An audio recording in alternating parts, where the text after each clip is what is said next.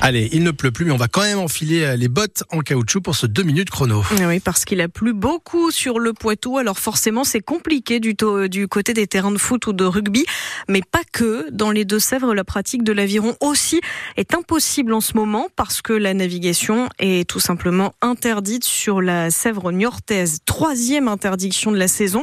Et ça commence un peu à inquiéter la présidente du club d'une cinquantaine d'adhérents, Françoise Dolci, qui ne veut pas décourager les potentiels nouveaux Dès la fin octobre et pendant un peu plus de trois semaines, il y a eu interdiction de naviguer. Ensuite, à partir du 11 décembre jusqu'au 20 décembre, et puis là, à nouveau, le 20 février. Et là, j'ai peur que, avec la succession des interdictions de naviguer, qu'il y ait des personnes nouvellement arrivées qui se découragent surtout pour les nouveaux rameurs, ceux qui sont arrivés en septembre, il y a besoin d'une assiduité pour euh, progresser techniquement. C'est un sport très technique.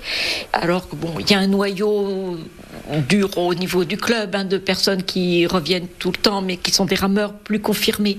Mais c'est pour les nouveaux que je me fais du souci. Françoise Dolci du Niort Aviron Club. En parlant les Deux-Sèvres font le buzz en ce moment sur TikTok et plus particulièrement le FC Venise Verte. Une internaute en fait a posté la vidéo du terrain absolument sous l'eau. On dirait carrément que c'est une petite mare.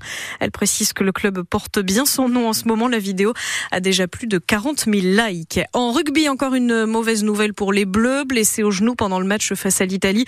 L'ouvreur Mathieu Jalibert devrait être absent environ six semaines. Le tournoi Destination 2024 s'est terminé pour lui et il va falloir trouver une autre charnière pour le prochain match le 10 mars face au Pays de Galles. En football, début des quarts de finale de la Coupe de France ce soir avec euh, un choc entre deux clubs de Ligue 1. Lyon reçoit Strasbourg. Coup d'envoi à 20h45. En national, le dernier match de la 22e journée, c'était hier entre Dijon et Nancy. Ça ne change rien à la solide deuxième place de nos chamois niortais au classement. Les Dijonais se sont imposés 3-1. Et puis en tennis de table, on connaît euh, les dates des quarts de finale des play-down pour le TEC 86 en pro à dames. À l'aller, les filles de Gianna Nguyen recevront Grand Quevilly. Ce sera le 17 mars avant de se rendre en Normandie deux jours plus tard, le 19. Le vainqueur restera dans l'élite.